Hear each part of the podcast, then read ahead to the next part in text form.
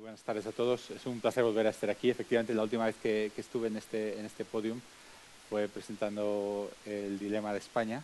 Eh, mi editor, Ramón Perello, que está muy contento de la propaganda que ha hecho María del. Muchas gracias, María, por la presentación. Muchas gracias a todos.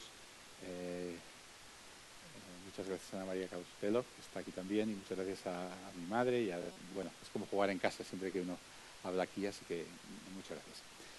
Em, voy a hablar del, Brexit, pero yo creo que para, hablar del Brexit es necesario enmarcarlo en el contexto económico internacional y político en el que estamos ahora. Yo creo que el, contexto económico es un contexto de incertidumbre y un poco de ansiedad por parte de las clases medias. El, punto de partida, digamos, económico es el, efecto de la globalización y de la automatización, del cambio tecnológico, que está provocando que muchos empleos, una gran parte de los empleos rutinarios, que daban salida a la clase media durante, durante muchos años estén desapareciendo. Empleos rutinarios manuales, que ya han sido reemplazados por, por robots, en muchos casos en fábricas de coches, por ejemplo. Empleos rutinarios eh, intelectuales, eh, como pues, toda la gente que trabajaba pues, en, en, en, una compañía de seguros haciendo papeleo, o en un, o en un banco haciendo papeles, eh, rellenando impresos, etcétera, que ahora mismo eh, se hacen de una manera automática. La definición de lo que es un empleo rutinario eh, está cambiando delante de nuestros ojos. Antes pensábamos que un empleo, rutinario, un empleo rutinario quiero decir, por ser preciso, un empleo en el que un algoritmo que podamos programar puede hacer todos los pasos que son necesarios para, ejecutar, eh, para, para, ejecutar ese trabajo, ese tipo de empleo realmente mm, nos parecía que eran cosas bastante concretas, pues no sé, poner el tornillo en una cadena de montaje. Ahora, a medida que va pasando el tiempo, vamos viendo que realmente lo que las máquinas pueden hacer se va expandiendo. Pensemos, por ejemplo, en un, radiólogo. La radiología, realmente, si lo pensamos desde el punto de vista de inteligencia artificial, pues es algo que mm, una máquina que haya visto miles y miles y miles y miles de radiografías y vaya sabiendo interpretar eh, poco a poco qué es un tumor, qué no es un tumor, se la puede entrenar y eventualmente en un momento dado va a poder ser algo que puedan hacer las máquinas. Eh, entonces, esto realmente, mm, por poner otro ejemplo, cuando, cuando empezaron a hablarse de, todo este problema hace, hace, hace ya muchos años, Alguien, eh, eh, una de las personas que escribió uno de los libros de los libros iniciales, Levi Murnane, dos, profesores de Estados Unidos, hablaban de conducir como algo que jamás podrían hacer las máquinas. Parecía imposible que una máquina pudiera conducir. Y esto ha sido una de las primeras cosas que diez años más tarde ya lo tenemos. ¿no? Hay coches que le mantienen a uno en las, ya hoy, coches que no le permiten a uno salirse de su, de su carril eh, que, conducen por dentro del carril y que aseguran que la distancia de adelante sea, correcta, con lo cual poco a poco esto también va a suceder. Esto lo que ha creado ha sido mucha ansiedad y lo que ha creado es una sensación, digamos, por parte de mucha gente de que su empleo, su futuro, etcétera, está en peligro. Y lo que eso permite, eh, y ya paso a contexto político, lo que eso permite es que algunos políticos sin escrúpulos puedan, digamos, usar esa ansiedad para convertirla en, en votos. ¿no? ¿Cómo se usa la ansiedad para convertirla en votos? Ofreciendo soluciones muy sencillas a esa, ansiedad, soluciones que en la mayor parte de los casos son absolutamente, mm, no solucionan nada, son soluciones que no llevan a mejorar el problema que se enfrentan, pero que realmente a uno le dan seguridad. Ah, bueno, la culpa la tienen los extranjeros, si tuviéramos menos extranjeros, pues esto se resolvería, o la culpa la tiene el comercio, eh, si hubiera menos comercio, esto se resolvería. Eh, este auge del populismo y de las soluciones sencillas, yo creo que para muchos ha sido un verdadero shock, ¿no? una sorpresa enorme, porque realmente ha surgido en sitios que parecían a prueba de, a prueba de todo, ¿no? como el Reino Unido y Estados Unidos. Pero realmente si lo piensan, si piensan en esta explicación un poco economista, ustedes van a decir economicista, quizás los economistas siempre buscan explicaciones económicas para todo, realmente es cierto que en Estados Unidos esa clase media ha venido sufriendo caídas de ingresos desde hace muchos años, que no ha habido una subida de salario real en 30 años de, las personas en la mediana distribución, y que en el Reino Unido ha sucedido lo mismo. O sea, que son sitios donde este calvo de cultivo de ansiedad económica está bastante, mm, bastante eh, hay mucho, hay, un, cabo de cultivo abundante para, esta ansiedad económica. Y como decía, Estos políticos están, digamos, tratando de dinamitar algunos de los consensos básicos de nuestras sociedades. Eh, están buscando la vuelta al Estado-nación, al nacionalismo, al localismo, tratan de buscar hacer esa cuña, buscan lo que nos divide, no lo que nos une, y tratan de eliminar eh, todas las reglas que han creado este mundo en el que vivimos, los tratados de libre comercio, eh, las reglas que nos atan, eh, que puedan ser de, tratados, tratados de, cualquier tipo militares, como hemos visto este fin de semana con Trump y la OTAN, y tratan de buscar soluciones unilaterales, un poco olvidando cuál es, digamos, la realidad del mundo cuando las cosas eh, cuando no tenemos estos tratados y cuando no buscamos este tipo de soluciones. Yo, mi, opinión al respecto es que realmente la civilización, como decía un, famoso filósofo, es un barniz muy finito, que en el fondo nosotros somos eh, monos bajados de los árboles con trajes y corbatas, pero seguimos siendo monos, y que si nos permiten serlo, pues seguimos haciendo eh, las salvajadas que los humanos han hecho durante toda la historia, hasta hace cinco minutos. ¿no? y que realmente el quitar, eliminar estas ataduras es tiene mucho riesgo. Volveré a esto al final de la charla. Pero una de las manifestaciones de este populismo y de esta búsqueda de soluciones sencillas a problemas complejos ha sido el Brexit. Eh, en el Reino Unido, realmente yo, como, como les ha contado eh, María en la presentación, eh, desde el 2007 he estado en la, en la London School of Economics y realmente cuando Cameron planteó este referéndum a nadie se le ocurría que esto pudiera pasar. Eh, si les digo la verdad, hicimos un seguimiento del referéndum en, la London School of Economics, en el, en, el, sótano, teníamos todas las cámaras de televisión para que los profesores pudieran comentar y tal. Yo creo que en todo el sótano, a lo mejor había, no sé, pues 200 personas entre profesores, estudiantes, postdocs, etcétera. No había ni una sola persona que estuviera a favor del Brexit. O sea, uno podía pasar meses en Inglaterra sin conocer a nadie. Yo, de hecho, no he conocido nunca a nadie que esté a favor del Brexit. O sea, realmente son como dos mundos, un poco lo que se cuenta de Trump siempre, ¿no? Son dos mundos completamente aislados y diferentes. Y realmente cuando esto fue, fue aumentando, pues ha tenido mucho que ver con esta ansiedad, ha tenido mucho que ver con esta sensación de muchas personas de que están un poco perdiendo el control de su vida. ¿no? Al final lo que el Brexit vendía era esta recuperación de control.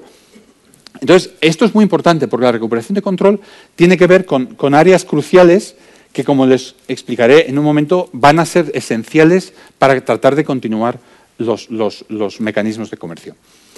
Básicamente, el, problema clave es el mercado único.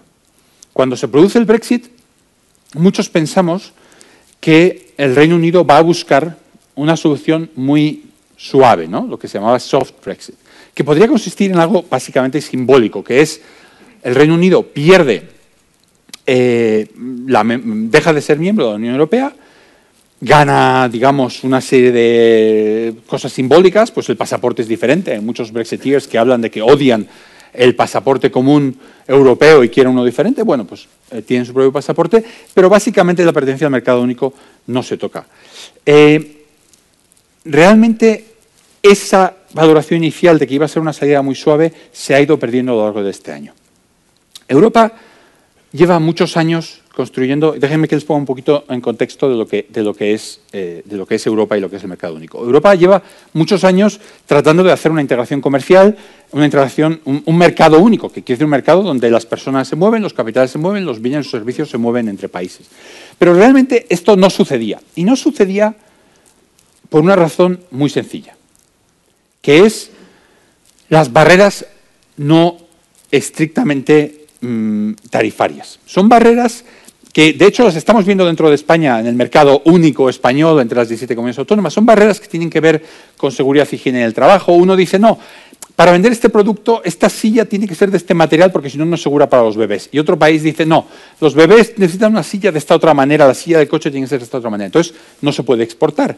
Pero no solo las sillas de bebés. Uno se puede inventar reglas de higiene y seguridad y de medio ambiente en cualquier producto en el vino, en las cervezas, etc. Entonces, en los años 80, una británica, Margaret Thatcher, dice, oye, tenemos que relanzar esto y que realmente hay un mercado único. Y se puso en, marcha un proyecto de integración que tiene dos elementos, básicamente. Uno es el reconocimiento mutuo. Oiga, usted tiene una regla, si usted dice que esto está permitido, yo también tengo que decir que está permitido. En el contexto español, si un producto se puede vender en Barcelona, se tiene que poder vender en Madrid y punto y final. El reconocimiento mutuo permite mucho comercio, porque claro, si una cosa se vende en Madrid, pues automáticamente se puede vender en Londres, pues tenemos mucho comercio. Y luego, para las cosas que son más esenciales de seguridad, de eh, excepciones, se produce un proceso de armonización. El proceso de armonización que consiste en que las reglas de un país sirven en el otro y que tenemos un alguien que decide estas reglas comunes. Es decir, hay un tribunal que decide cuáles son las leyes en Inglaterra y cuáles son las leyes en España, que decide si esta manzana verde es una manzana o es un tomate o se llama de otra manera. ¿De acuerdo? Entonces, esto en Inglaterra ha sido muy polémico. Los grandes, eh, lo, que lo que llaman ellos los tabloides, los grandes periódicos populistas ingleses llevan 20 años diciendo Bruselas nos exige que las bananas, que los plátanos sean rectos. Eh, bobadas la mayoría de las veces, pero como que ellos han hecho siempre burla de esto y les ha parecido una cosa absurda el que Bruselas se metiera con estas cosas. Pero tenía esta lógica. La lógica es, oye, si realmente quieres que haya un mercado integrado, tendrás que tener unas reglas comunes y un tribunal común. Entonces, ¿qué pasa? Que en esta búsqueda de control, la salida de Inglaterra del mercado único que se plantea, el Brexit, es uno que tiene sobre todo tres elementos de desacuerdo que son muy importantes de acuerdo con el, planteamiento que les hacía, que son, en primer lugar, la libre circulación de personas, una de las cuatro libertades del mercado único. El mercado único permite que circulen bienes, servicios, eh, capitales eh, y, inmigrantes y personas, eh, personas como nosotros, que pueden ir a trabajar o vivir donde ellos quieran.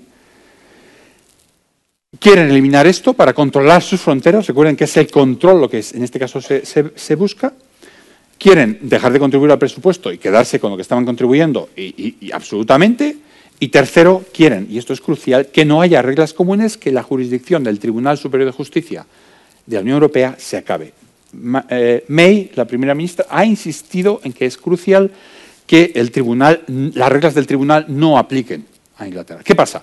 Que si esas reglas no aplican, automáticamente nosotros, digamos nosotros, España, no puede, o Alemania, etcétera, no puede permitir que haya ese libre comercio. ¿Por qué? Pues simplemente porque si en Inglaterra se dice, por ejemplo, que una cerveza es una cosa que tiene un 1% de alcohol, por ejemplo, o lo que sea, cualquier, una silla de bebé es una cosa que no tiene la misma protección que tiene Europa, entonces ellos pueden hacer sillas de bebés más baratas y, y ganar todo el mercado europeo, con lo cual toda la idea de armonización se perdería.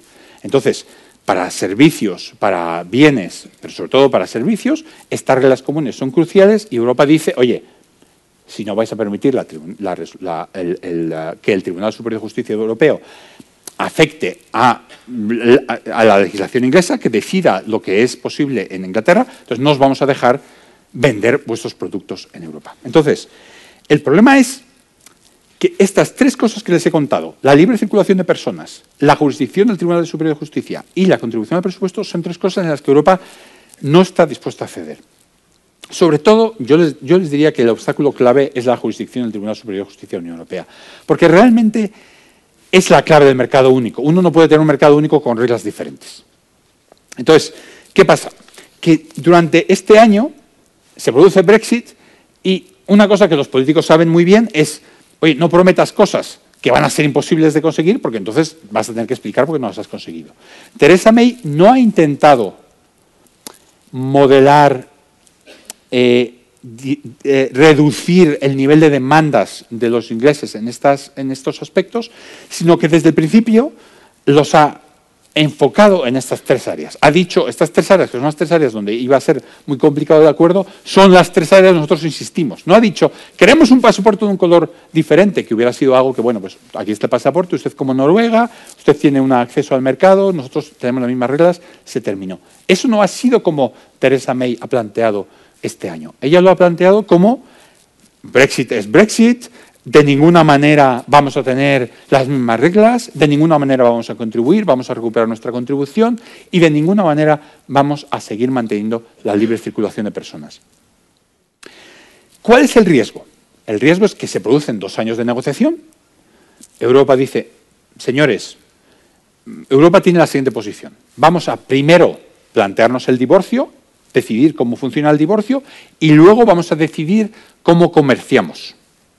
Es decir, primero resolvemos estos temas concretos de los que les estoy hablando, la factura, etcétera, y luego vamos a ver cómo comerciamos. ¿Qué pasa? Que si no conseguimos resolver el divorcio, no vamos a tener un tratado de comercio con, con el Reino Unido.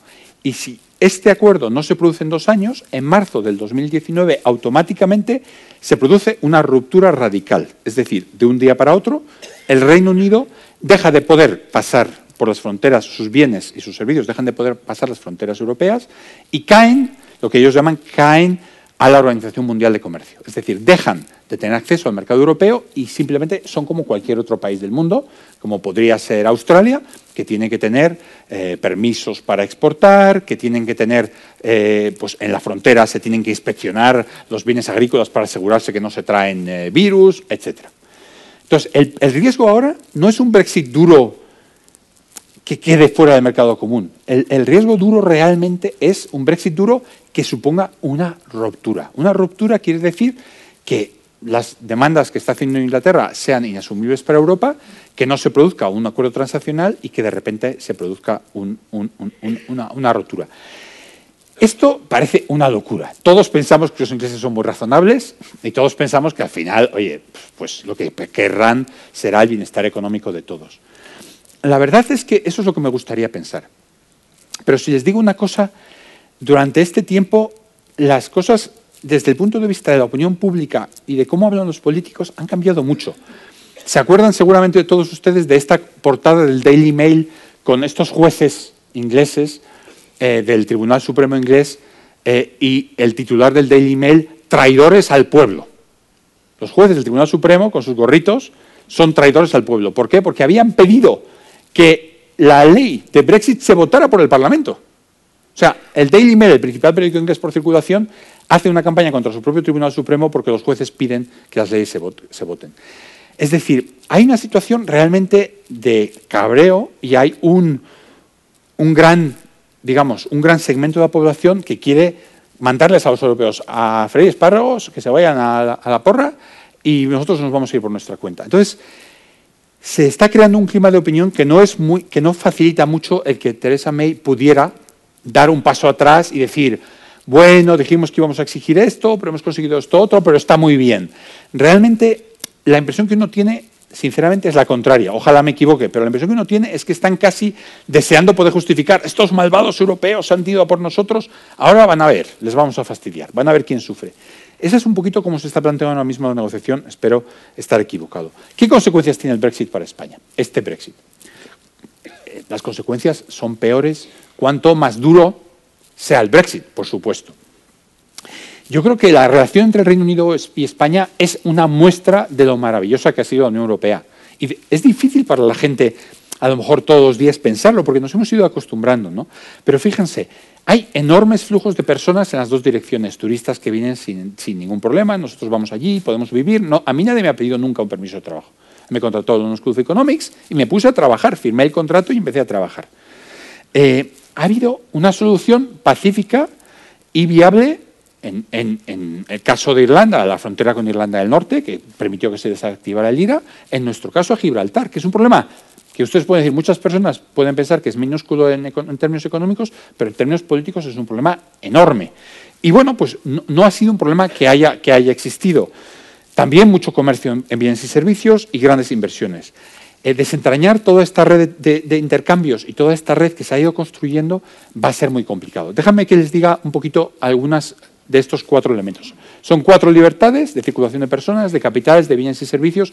Déjame que les, que les comente en estos cuatro temas cuáles son las consecuencias. En libertad de circulación de personas, em, eh, realmente la imagen es completamente diferente de la que se daba en las elecciones inglesas. En las elecciones inglesas, estos inmigrantes que vienen y nos avasallan.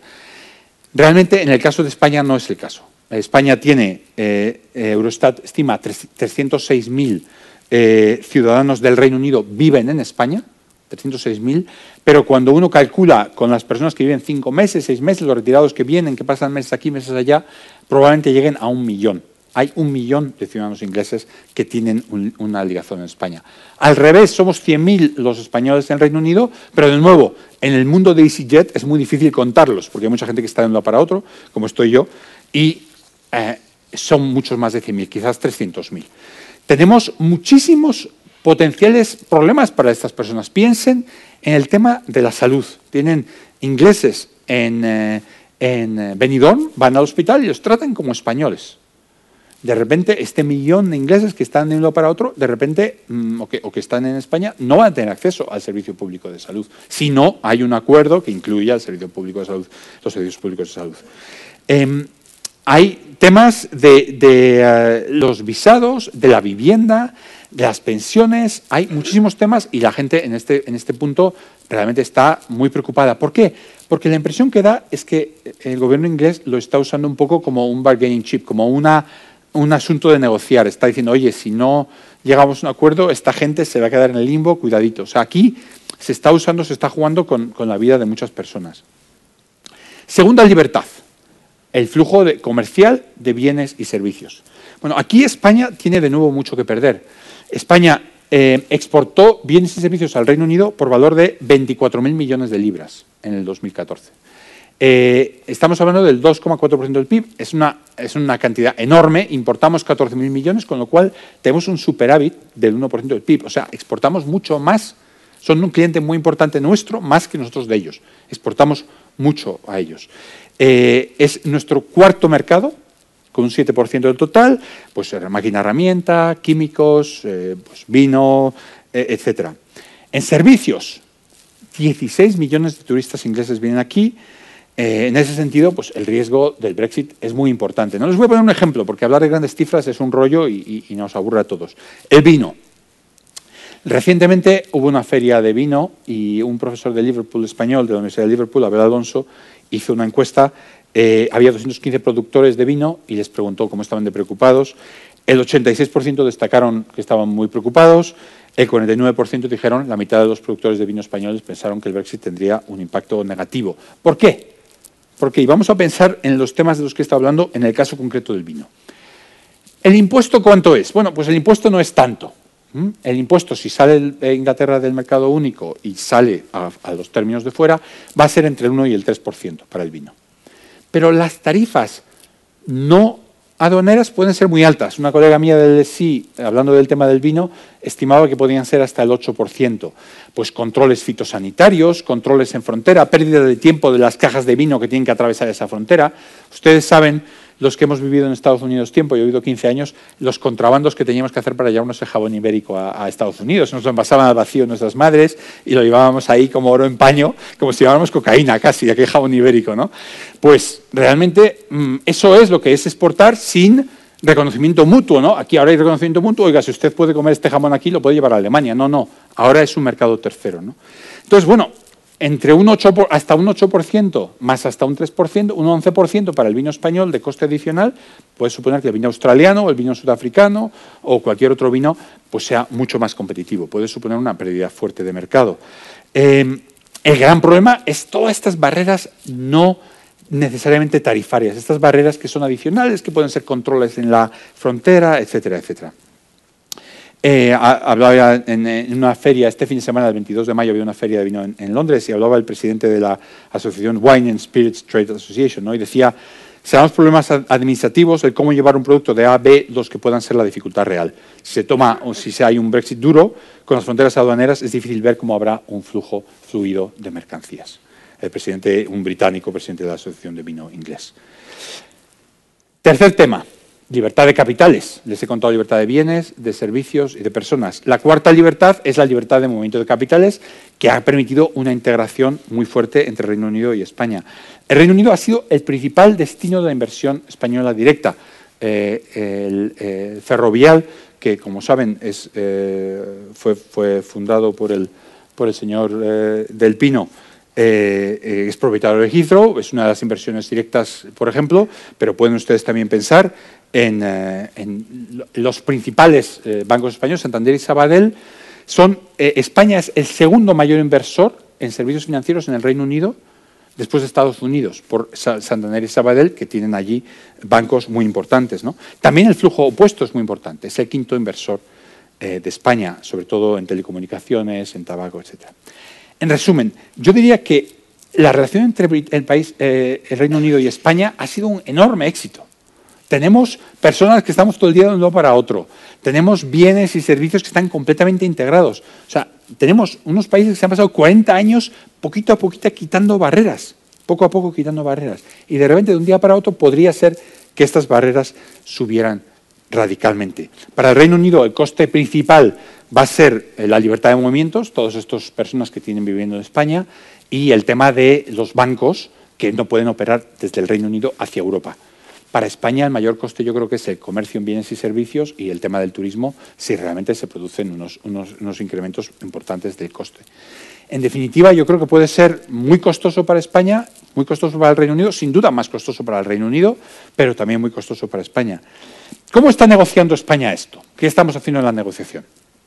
Bueno, la negociación, desde el punto de vista de todos los países de Europa, la estamos llevando todos, digamos, se ha delegado en la eh, Comisión Europea, la Comisión Europea negocia por los 27, los 27 han estado muy unidos en su posición y la están llevando desde un punto de vista principalmente político. El objetivo de Europa es que Europa siga existiendo, que no haya un riesgo para Europa.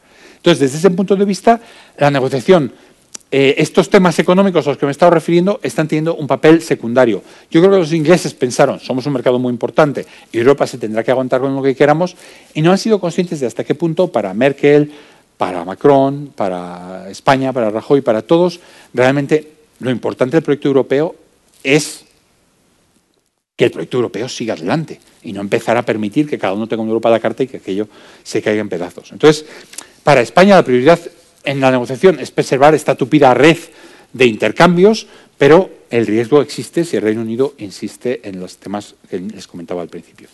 Obviamente hay una tercera prioridad de España, aunque sea un poco raro, que es Gibraltar. En el tema de Gibraltar, mm, realmente España tiene una carta muy importante porque Gibraltar está completamente integrado en la economía del sur de España.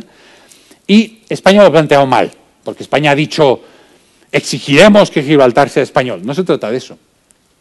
La, forma fácil de verlo, que ningún inglés lo ha visto, porque no se lo hemos explicado, porque no lo hemos contado bien, porque ha habido unos titulares horrorosos en la prensa inglesa con este tema, la forma sencilla de verlo es decir, oye, Gibraltar, cuando se salga del Reino Unido, Gibraltar se sale de la Unión Europea. Obviamente, eso es lo que quiere decir que se sale del Reino Unido, que se salen todas las regiones del Reino Unido.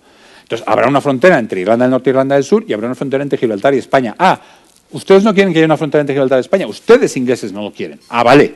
Entonces, si ustedes quieren que Gibraltar esté en el mercado único, perfecto, será con doble soberanía. O sea, nosotros no exigimos doble soberanía, nosotros les tenemos que ofrecer eso como una opción si ellos quieren que, Gibraltar pertenezca al mercado único. Hay mucho mm, en lo que España puede, digamos, apretar, entre comillas. ¿Cuál será el resultado de la negociación? Como les decía antes, hay dos resultados. Uno es un Brexit duro, más duro de lo que antes, hace un año imaginábamos cualquiera, pero con acuerdo duro pero con acuerdo, con una, una factura que no es tan grande como la que se está planteando por parte de Europa, pero no es tan pequeña como la que quiere Inglaterra, con un papel del Tribunal Superior de Justicia de la Unión Europea que a lo mejor se camufla, pues hombre, pues es un tribunal que tiene el juez inglés, es Inglaterra y los jueces europeos son Europa y es un tribunal conjunto entre Europa e Inglaterra, algo que permita un poco salvar la cara y con una, yo creo, el Reino Unido habiendo perdido muchísimo, porque al final cada país tiene un asunto como Gibraltar, a cada país se le ocurre una cosa que para ellos es esencial y sin la cual ellos no van a aprobar. Recuerden que el Tratado del Brexit lo tiene que aprobar el Parlamento Europeo y lo tiene que aprobar justo antes de las elecciones europeas. O sea, no es tan fácil que aquello pase si no es un tratado que ponga bastantes exigencias. Tiene oportunidades, ah, y la otra posibilidad es la ruptura a la que me refería antes, que no se llegue a un acuerdo, que llegue en marzo del 19 y en marzo del 19 automáticamente todos los tratados entre Europa y, Inglaterra decaen, Inglaterra está fuera del mercado único, fuera de la Unión Aduanera, sus productos tienen que pasar a una frontera igual que la que tienen que pasar los productos rusos, necesitan visado para venir a España, todo automáticamente se produciría y habría que empezar a intentar renegociar cosas a toda velocidad. Eso sería lo que sería extremadamente eh, complicado. Finalmente, ¿hay oportunidades para España en el Brexit? Y con esto me gustaría cerrar.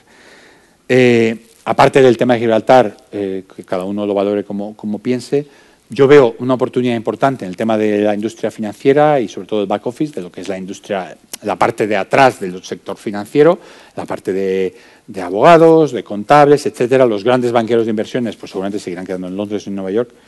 pero hay, puede haber oportunidades, puede haber oportunidades en educación, eh, instituciones como IE Business School o como IS o como otras instituciones, pues España está muy abierta a la inmigración, está muy abierta a, latinoamericanos, a personas que vengan de África o personas que vengan de Arabia a estudiar, no se van a sentir excluidos.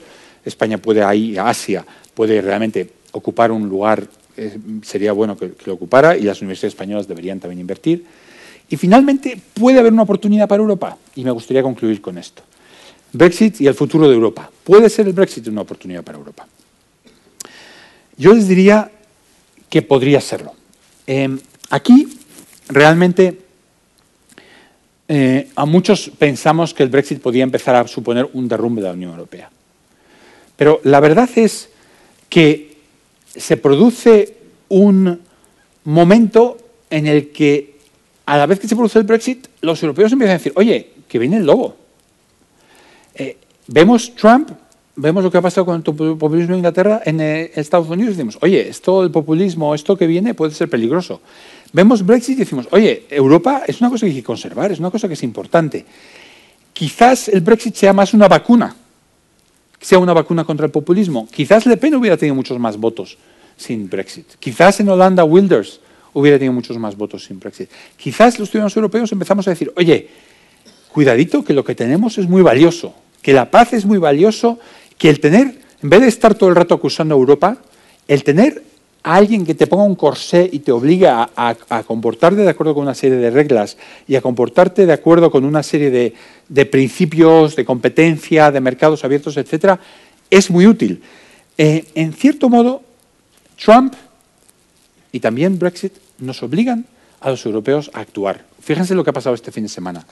Eh, este fin de semana Trump ha llegado a Europa y se ha dedicado a poner bombas por todas partes. ¿no? Han tenido una reunión horrorosa en el G7, donde se ha negado a expresar su posición sobre el Tratado de París, del cambio climático. Han hecho un comunicado seis y él, ha hecho, él no ha hecho comunicado, ha dicho que ya lo anunciaría la semana que viene, lo que sugiere que se va a retirar.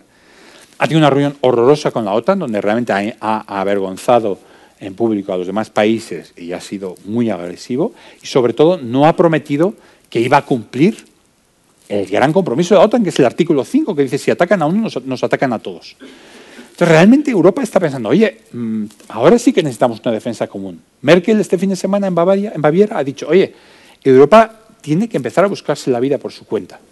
Entonces, podría ser, podría ser que Brexit, eh, que la salida del Reino Unido de, la Unión Europea supusiera una oportunidad y supusiera un momento en el que Europa dijera, necesitamos ponernos las pilas, necesitamos resolver estos problemas eternos que hemos tenido. Europa realmente ha tenido dos problemas graves, que han sido eh, el problema de refugiados y el problema del euro este año, que los dos se deben a lo mismo. Hemos creado una nueva unión y no hemos puesto las instituciones. Hemos creado el euro y no tenemos un gobierno eh, financiero o fiscal de la Unión Bancaria Común.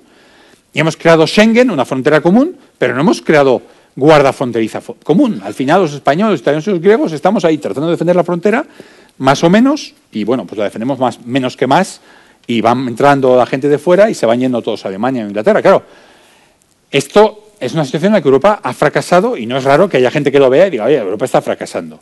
Entonces, Europa ahora tiene una oportunidad para decir, hay que ponerse las pilas y no podemos fracasar. Fíjense, Obama hace ocho años fue el anti-Trump, ¿no? Como Macron es ahora. Obama ha tenido ocho años para devolver a América su ilusión, para resolver los problemas. Desgraciadamente, aunque puso el sistema sanitario, no ha sido suficientemente rápido como para que la gente empiece a ver que las cosas mejoren. Si Macron tuviera el mismo fallo, si Europa no supiera poner las soluciones, a lo mejor dentro de cinco años no estamos hablando de una nueva oportunidad, sino de un verdaderamente un problema grave para Europa. Yo ahora mismo, sinceramente, espero que esto sea una nueva oportunidad. Yo creo que Europa no puede fracasar y que nos lo jugamos todo en esta.